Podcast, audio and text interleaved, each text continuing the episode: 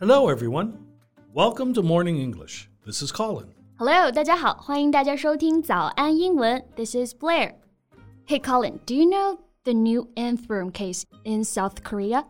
Nth room? Um, you mean the letter N? Yes. Uh, well, it doesn't ring a bell. What is it exactly? N 号房事件啊，相信很多同学对这个名字都不陌生。去年发生在韩国的一起群体性的非法视频案件。那今年呢，又有了一起针对男性受害者的非法视频传播案件，也被叫做新 N 号房事件。So it refers to a massive digital sex crime that has shaken up the country due to its unprecedented scale and violence. Unprecedented scale? Well, how many people were involved? Well, the number of confirmed victims is at least 103, including 26 minors. What? Even minors? Well, that's utterly unacceptable. 对，因为 N 号房事件史无前例的这个规模啊，所以才导致民众如此强烈的一个反应。那我们说到的这个 unprecedented 作为形容词，它就表示史无前例的、空前的。Yes. If something is unprecedented, it has never happened before. Or if you describe something as unprecedented, you are emphasizing that it's very great in quality, amount, or scale.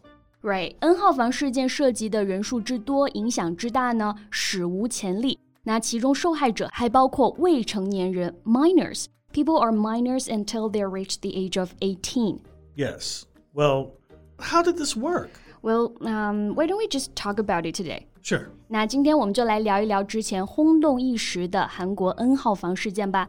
在节目的开始，给大家送一个福利，今天给大家限量送出十个我们早安英文王牌会员课程的七天免费体验权限，两千多节早安英文会员课程以及每天一场的中外教直播课，通通可以无限畅听。体验链接放在我们本期节目的 show notes 里面了，请大家自行领取，先到先得。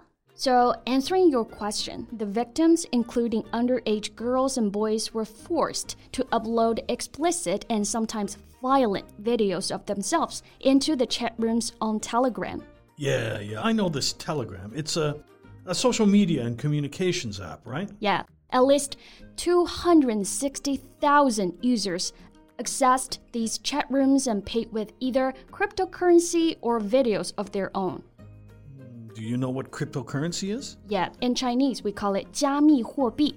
N 号房观看者呢就付加密货币来观看这些非法的视频，或者啊用自己有的这些视频去交换，这样就导致视频流传的也越来越多，受害者呢也越来越多。Yes, well. This case reveals the extent to which modern technology can be used to virtually exploit people in a new form of modern slavery. Yeah, I agree. 现代科技啊，就我们说的 modern technology，它的发达呢，给我们的生活带来了很多的 convenience。但与此同时，个人隐私也变成了网上随意可以下载的一些东西，然后就有人会利用这些隐私来 exploit people. Now let's look at the word exploit. Well, exploit means to treat a person or situation as an opportunity to gain an advantage for yourself or to treat somebody unfairly by making them work and not giving them much in return. Right，那 exploit 我们就可以翻译为利用什么什么为自己来谋利，或者剥削、压榨某人。For example, you can say they exploit employees by making them work long hours for low wages. 他们啊剥削员工，以廉价的工资让他们长时间的工作。Yes.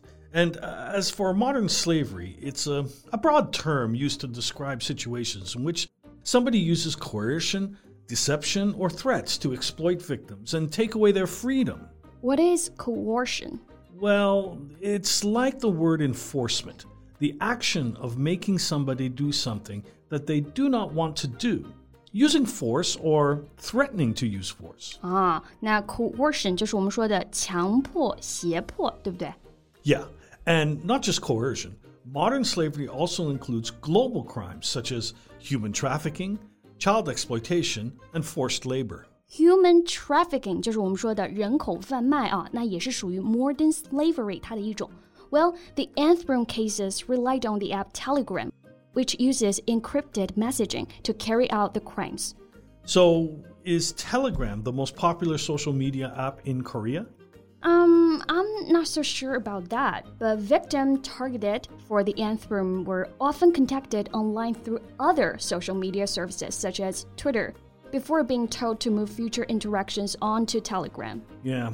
Apps such as Telegram provide a new way to communicate with links and the use of cryptocurrency to ensure criminals are paid for their exploitation. 我在网上有看到一篇关于 N 号房受害者的一个采访报道啊。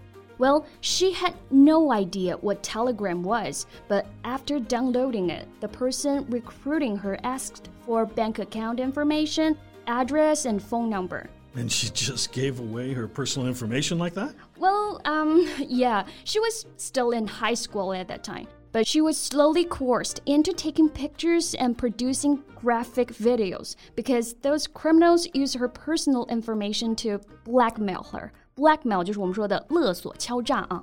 Blackmail is the action of threatening to reveal a secret about someone unless they do something you tell them to do such as giving you money. Yeah, in this case, taking pictures and producing videos. Right.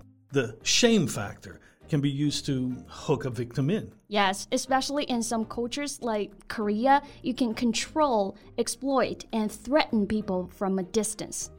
Actually, digital crimes in South Korea, even those targeting children, are notorious for attracting light sentences.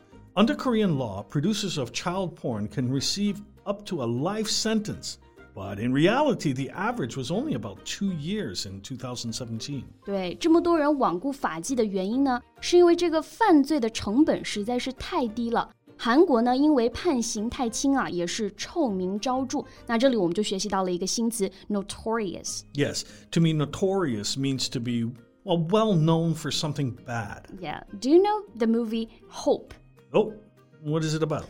Well, it's a Korean film based on a true story. An eight year old girl was raped and beaten by a drunk 57 year old man in a public toilet. The girl was badly injured. She's gone through a series of operations, and the court sentenced the man to only 12 years in prison. 12 years. Yeah, and the man has a history of physical and sexual violence. I wonder if the verdict would be different if the same thing happened to the president's daughter. Yeah，看过《Hope》，也就是我们说的《素媛》这部电影的同学，应该也跟我一样啊，对里面的这个小女孩的遭遇呢痛心不已，那对罪犯的这个行为也是恨得咬牙切齿。尤其是了解到这部剧是由真人改编的时候。Yes, Well, without collaborative, comprehensive efforts from different sectors of society, the nth room will happen again and digital sex offenders will slip back into the crowd, their faces indistinguishable from the rest of the street. 对社会的改变呢，还是需要每个环节的一个通力合作吧。不管怎么样啊，还是希望 N 号房的这个事件的悲剧都不要再发生了。OK，那我们今天的节目呢，就先到这里了。So thanks for listening, everyone. This is Colin. And this is Blair. See you next time. Bye. 今天的节目就到这里了。如果节目还听得不过瘾的话，也欢迎加入我们的早安英文会员。成为会员，您就可以无限畅听我们每天一场免费的中外教直播课，以及两千多节原创系统课程了。今天我们限量送出十个七天免费试听权限，试听链接放在我们本期节目的 show notes 里了，请大家自行领取，先到先得。This podcast is from Morning English。学口语就来早安英文。